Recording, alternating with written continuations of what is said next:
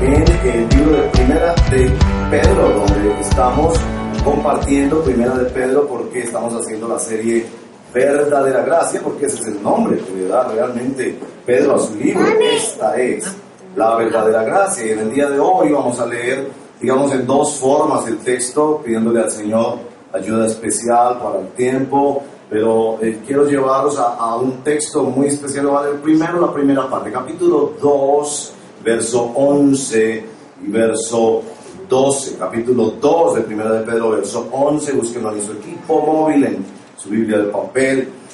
Y permita que el Espíritu Santo empiece a tocar su vida con esta palabra. Y hoy eh, decimos la gracia de Dios, la verdadera gracia nos hace modelos ejemplares en la sociedad. Y vamos a hablar un poco más de eso. Pero leamos entonces la palabra de nuestro Señor en el nombre del Padre, del Hijo y del Espíritu Santo. Dice así estos dos versos primeros que vamos a leer. Queridos hermanos, les ruego, dice así el Señor, en la boca de su apóstol Pedro, les ruego, como extranjeros y peregrinos en este mundo, que se aparten de los deseos pecaminosos que combaten contra la vida. Mantengan entre los incrédulos una conducta tan ejemplar que aunque los acusen de hacer el mal, ellos observen las buenas obras de ustedes y glorifiquen a Dios en el día de la salvación. Esta es la palabra del Señor. Cierre sus ojos y oremos. Señor, yo sé que hermanos y hermanas esta semana, pero muy puntualmente algunos que nos visitan hoy aún, esta semana se han visto en ese estrecho de ser acusados, de luchar también contra los deseos que combaten contra el alma y de venir a la casa de Dios hoy a escuchar que la gracia de Dios nos hace modelos ejemplares para transformación de nuestras vidas, para servicio del prójimo, pero sobre todo para la gloria de Dios.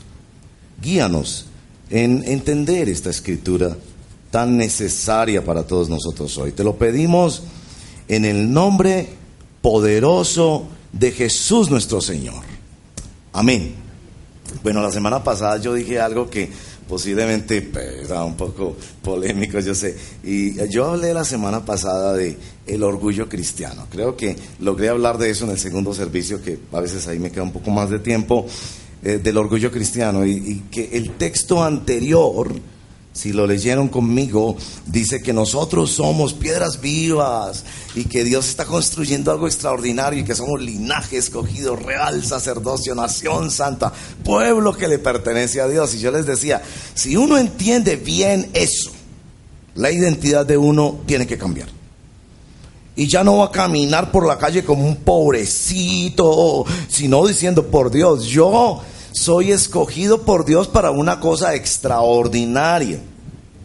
Y les digo eso conectándolo con la semana pasada porque el texto de hoy es un texto que tiene elementos de corrección. Porque algunas personas al leer el texto anterior, linaje escogido real, hijos del rey, entonces asumen esa lectura como una forma que los lleva a escapar del mundo. Es decir, yo ya no, no me importa ese trabajo, no me importa esa sociedad antioqueña, no me importa ese país, ni siquiera me importa ese matrimonio y esa familia, porque es que yo tengo un propósito más grande, más alto, y con esa rimbombancia tan común en la iglesia evangélica, entonces son estos cristianos que se desconectan del mundo, que se escapan. Y aquí en Colombia han ocurrido varias cosas y les voy a contar estas historias a ver si ahí nos conectamos.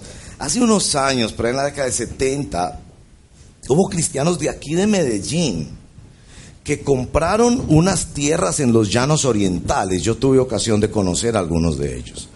Y ellos se iban a los llanos orientales a hacer una finca autosostenible. Y ahí educaban sus hijos, ahí se crecían, se casaban y todo. Porque ellos habían entendido que eran linaje escogido, real sacerdocio para sacrificios espirituales, pero no, no conectados con el mundo. Entonces crearon un gueto, ahí mismo en la selva de, de, los llanos orientales y, y, tuvieron toda clase de problemas porque se dieron cuenta que esas personitas que estaban allí no eran ángeles y se dieron cuenta que evidentemente Dios no los quería allí porque aquí está un texto de la palabra fundamental para entender esta perspectiva en los labios de nuestro Señor. No te ruego, dice nuestro Señor, orando por nosotros. Padre, no te ruego que los quites del mundo, sino que los guardes del mal. Es decir, los cristianos no somos del mundo, pero estamos en el mundo, en ese país, en ese trabajo, en esa familia. Y esa actitud cristiana a veces de escapar de las cosas. Bueno, pero les va a gustar la otra historia. Esta es de una señora que se convirtió. Y entonces, claro, su vida fue transformada tremendamente, pero su esposo no era cristiano. Y entonces empezó a vivir solo en la iglesia. Lunes en la iglesia, martes en la iglesia, miércoles en la iglesia. Toda la actividad de la iglesia. Su lenguaje cambió, su forma de vestirse cambió, todo cambió. Y entonces su marido, muy preocupado unos meses después, fue donde el pastor a pedirle una cita. Pastor, yo no aguanto a esta mujer. ¿Cómo que no? Sí, ella ha cambiado mucho, pero ¿cómo que no, pastor? Es que mire, pues somos esposos. Y cuando llega la noche, pues yo quiero tener una relación con mi esposa. Y ella me sale, pastor, con esto de, no toques a la ungida de Jehová. La señora había entendido que la fe cristiana, por ser algo tan extraordinario y envolvente, entonces significaba que ya su matrimonio no importaba. Bueno, para que las damas no se sientan ofendidas solamente, sino los hombres también. También tengo una historia de un hombre. Este es el Señor, y esto es verdad, el Señor se convirtió, su esposa no se convirtió.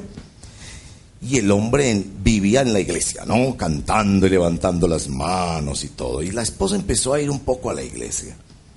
Y observó que este hombre en la casa no daba las gracias, no pedía un favor, no participaba para nada en las cosas de la casa, no tenía ternura con sus propios hijos, pero en la iglesia, oh, saludaba a todos los hermanos, los abrazaba, servía y le traía tintos a los hermanos, y era el hombre más decente que siempre decía gracias, por favor, y toda esta señora, un día en pleno culto, se apareció con el trasteo de la casa trajo todas las cositas para la casa, muebles, nevera, estufa y todo. Y la, pastor, señora, ¿usted qué está diciendo? No, es que yo me tengo que venir a vivir aquí.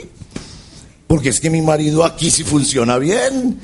Entonces, de pronto, si yo vivo aquí, ahí podemos tener un mejor hogar. Bueno, les cuento esas historias para decirles que sí hay una tendencia en el cristianismo al escapismo, a la desconexión con la con la sociedad y, por eso nuestro texto nos ayuda a entender cómo es nuestra relación con el mundo y vamos a ver tres esferas particulares, pero miren en el verso 11 y 12 que ya hemos leído y en primer lugar quiero mostrarles que ahí está, aparece lo que llamamos en estudios bíblicos una declaración general.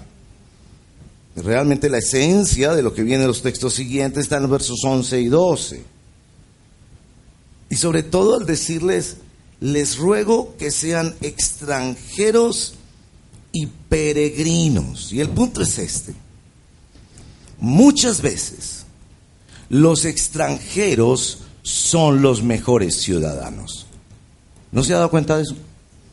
Ellos hacen fila, ellos respetan las normas, ellos piden los permisos adecuados porque son conscientes que están en un país donde ellos no van a estar mucho tiempo y deben someterse a las reglas y estar ahí y, participar de lo que está ahí. De hecho, noten inclusive los extranjeros, ellos disfrutan inclusive haciendo fila. Entonces hacen la fila y hablan con las personas y organizan. Y noten también, aprovechan cada oportunidad para aprender. Y nuestro texto está diciendo que tu relación con el mundo no es de crear un gueto y no tener amigos cristianos y no te importa la empresa, ni la sociedad, ni la familia, sino que precisamente por esa condición de extranjeros te vas a convertir en el mejor ciudadano. Y claro, en el verso 12, modelos ejemplares. Mantengan entre los incrédulos una conducta tan ejemplar, oiga bien, que aunque los acusen de hacer el mal, y esto, esto tiene que ver con tu trabajo para muchos de ustedes, ellos observen las buenas obras de ustedes y glorifiquen a Dios en el día de la visitación.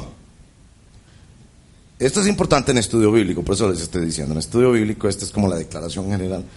Y eso del día de la visitación, me temo pues quedarme demasiado tiempo mostrándole unas cosas en el texto, pero el día de la visitación para los estudiosos, los expertos de este lenguaje de Pedro dicen que puede referirse a dos cosas. El día que esos incrédulos que trabajan contigo, que están en tu familia, que son tus vecinos del mundo, que te observan tu conducta ejemplar, el día que ellos se conviertan, el día que ellos el Espíritu Santo les abrió los ojos y pudieron ver en Jesús la esperanza de salvación y de transformación para sus vidas. Y entonces van a echar memoria y van a decir, ahora te entiendo. Ahora te entiendo. Ahora entiendo por qué tantas veces yo la traté mal a usted, señora, de los tintos en la empresa y fui grosero con usted. Y usted venía y me traía cada vez el mejor de los tintos y me trataba con afecto y con... Ahora entiendo.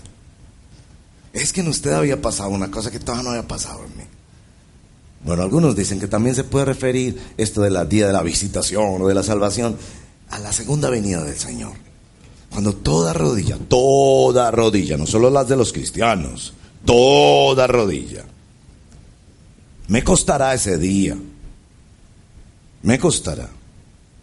No tener ese, piquiñita egoísta cuando yo vea a los ateos doblando las rodillas y declarando que Jesús es el Señor. Pero ese día aquellos salvos y aquellos no salvos reconocerán que todos estos hermanos y hermanas que se resistieron a actuar en su carne bajo sus deseos pecaminosos de venganza o de retaliación, que esos hermanos estaban siendo movidos por la palabra de Jesucristo y transformados por el poder y la obra suficiente de Cristo. Bueno, esa es la, la, la verdad central, si quieren, o la, la declaración principal que se desarrolla después. Ahora, después, si, si me lo tienen ahí en un gráfico, de los versos 13 al 17, les habla de la implicación de eso en la sumisión al Estado, a la sociedad, a lo social donde tú vives. Verso 13 al 17. Y van a ver que dice verso 13, sométanse a causa del Señor a toda autoridad humana, ya sea al rey como suprema autoridad. ¿Por qué les dice eso? Porque están en una tierra que no es su tierra en una ciudad de la cual no tienen esa ciudadanía, porque ellos tienen otra ciudadanía. Recuerden que les ha dicho eso en el texto anterior. Pero ¿cómo se han de comportar? En primer lugar le dice, sométase al Estado y a la autoridad social. En el verso 18 le habla a los trabajadores, sométanse a los empleadores. Y miren al final del verso 18, no solo a los buenos y comprensivos, sino también a los difíciles y la, la internacional dice insoportables. Y ahí va hasta el verso 25. En el capítulo 3 de nuevo viene diciendo también la sumisión al esposo o a la esposa. Verso 1 al 7 del capítulo 3, la sumisión al esposo. Ustedes mujeres casadas. Verso 7, Asimismo, creo que se refiere al mismo asunto de la sumisión, cómo el hombre se somete a su esposa. Seguramente algunas de estas cosas van a quedar para tu reflexión y tu lectura en la casa, pero quiero mostrarte tres aspectos hoy, porque creo que es muy claro que nos están diciendo los cristianos, no nos escapamos de la realidad. Nosotros glorificamos y adoramos a Cristo en todas las esferas de la vida, Y aquí nos dice tres esferas concretas, lo social, el Estado, el trabajo, el empleo, la relación con el empleador y el matrimonio, la relación con el esposo o la esposa. Pero la propuesta de Pedro es muy clara, ser modelos ejemplares. Y nos va a decir también en segundo lugar que son modelos ejemplares que ejemplifican la sumisión. Y Pedro creo que nuestro texto redefine ese concepto de la sumisión. Y en tercer lugar, ¿por qué? ¿O para qué es que nosotros estamos dispuestos a ajustarnos, a asumir y aceptar las condiciones limitantes y difíciles que nos presenta la vida en lo social, en el trabajo y en la familia? Bueno, esos son los tres aspectos. Primero, Pedro quiere hablar de modelos ejemplares. Aquí viene una pregunta. Si a ti te escogieran de modelo, ¿de qué te escogerían de modelo? Piensa un momento. Si a ti te escogieran de modelo, modelo de cualquier cosa, a ver, ¿de qué te escogerían de modelo? Yo sé que muchos diciendo, hoy yo quisiera ser modelo que sale en Colombia Moda. O podrían escoger tu casa como el apartamento modelo. O algunos quisieran que su carro fuera último modelo. ¿De qué serías tú un modelo? Porque esta semana yo quiero desafiarte con esta palabra del Señor a que esta semana tú seas un modelo. Y te voy a explicar para qué. Porque no es la misma idea de las modelos de Colombia Moda. Tampoco es la idea del, del apartamento modelo, del carro último modelo.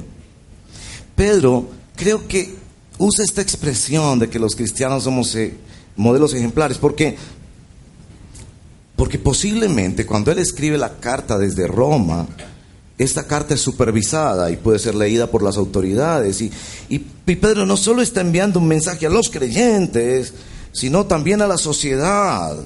Inclusive más adelante va a decir de la insensatez que tiene la sociedad hacia nosotros, porque efectivamente la iglesia cristiana, ese es el deber ser, y yo creo que nuestra iglesia lucha por eso, porque aquí estamos formando los mejores ciudadanos los mejores empleados, las mejores mamás y los mejores papás para esta sociedad.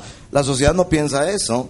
Pero Pedro está enviándole ese mensaje también por si de pronto en el camino la carta es interceptada y leída por algún funcionario estatal y él quiere que ellos lean eso. La propuesta del cristianismo es hacer a hombres y a mujeres modelos ejemplares. Ahora, les ha dicho que son extranjeros y peregrinos, no turistas. Yo sé que cuando yo les mencioné extranjeros, ustedes pensaron más en los turistas. Porque bendito Dios, en el último año el reporte es que en Colombia se ha duplicado la presencia de extranjeros. Entonces nos visitan con mucha frecuencia aquí mismo en la congregación.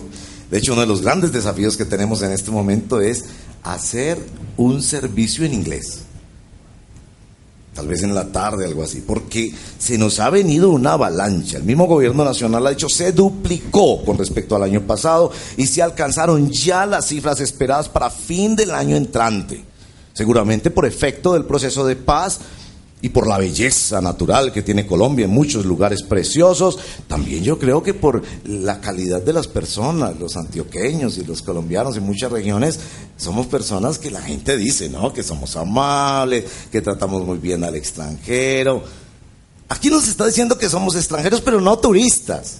Si nosotros no venimos a disfrutar de los bienes de esta tierra. Nosotros venimos como modelos ejemplarizantes a mostrar una realidad, porque para eso es un modelo. ¿Para qué es un apartamento modelo? Es para señalar que hay otro apartamento. ¿Para qué se construye un modelo? Para señalar que hay otro, otra realidad mayor y más importante, entre otras cosas. Cuando usted va a ver los apartamentos modelos, tienden a ser muy engañosos, ¿no le ha pasado? Usted llega y dice, uy, este cuarto es muy grande. No lo crea, es porque la cama la diseñaron más pequeña y asimismo el, el nochero y hasta las lámparas y los objetos los hacen más pequeños. Y entonces te compra el apartamento y después dice, oíste, fue que esto se encogió o qué. Y lo que pasa es que son modelos que están mostrando otra realidad, pero no es esa clase de modelo. Es un modelo que señala una realidad aún mejor. Y esa realidad, nuestro texto lo presenta hermosamente en el verso número 21. Es la realidad de nuestro Señor. Para esto fueron llamados, porque Cristo sufrió por ustedes dándoles ejemplo para que sigan sus pisadas. Es decir, no nos van a mirar a nosotros como si nosotros estuviéramos en la pasarela y nos admiraran a nosotros, sino que nos van a mirar a nosotros y van a decir, ¿cuál es la realidad que estos están señalando? ¿Cuál es la persona que estos están siguiendo? Así que era muy importante para Pedro establecer que los cristianos terminamos siendo, por supuesto, extranjeros y peregrinos porque no somos ciudadanos de acá, pero terminamos siendo la mejor contribución social, empresarial y familiar porque nosotros estamos representando, modelando, mostrando al Señor Jesucristo. ¿Muestras tú al Señor Jesucristo? Yo sé que la gente te mira y dice, oh Señor tan inteligente. Oh, señora tan próspera. Oh, Señor tan amable. Pero dicen, yo quiero conocer a quién está siguiendo este. Ahora, ¿cómo es que nos hace modelos? Y aquí viene un asunto polémico en nuestro texto. Porque el texto clarito lo deja. Sometiéndonos. ¿Le gusta esa palabra? Hacemos, un, hacemos una prueba, a ver, ¿a quién le gusta aquí someterse? Ay, qué rico someterse. Ay, no veo que llegue el miércoles para someterse, no, señor. De hecho, una de las mayores acusaciones al cristianismo radica precisamente en eso. Que dicen el cristianismo perpetúa sistemas de opresión. Porque los cristianos se someten al estado donde están, entonces nunca van a hacer una revolución social. O, nos critican porque dice el, el, cristianismo predica la sumisión de la mujer cuando a través de la historia las mujeres han sido tan maltratadas. O dicen el cristianismo le dice a los cristianos sométanse a sus pastores. Entonces nos critican en el cristianismo por el tema de la sumisión. La palabra en, en, griego indica cosas mucho más amplias que las que vienen a nuestra mente, como sencillamente someternos a la autoridad de otra persona. Por ejemplo, la primera mención en el Nuevo Testamento sobre sumisión es que Jesús estaba sumiso a sus padres, papás y mamás. ¿No es muy importante la sumisión de nuestros hijos? Para cuidarlos, para formarlos, para protegerlos.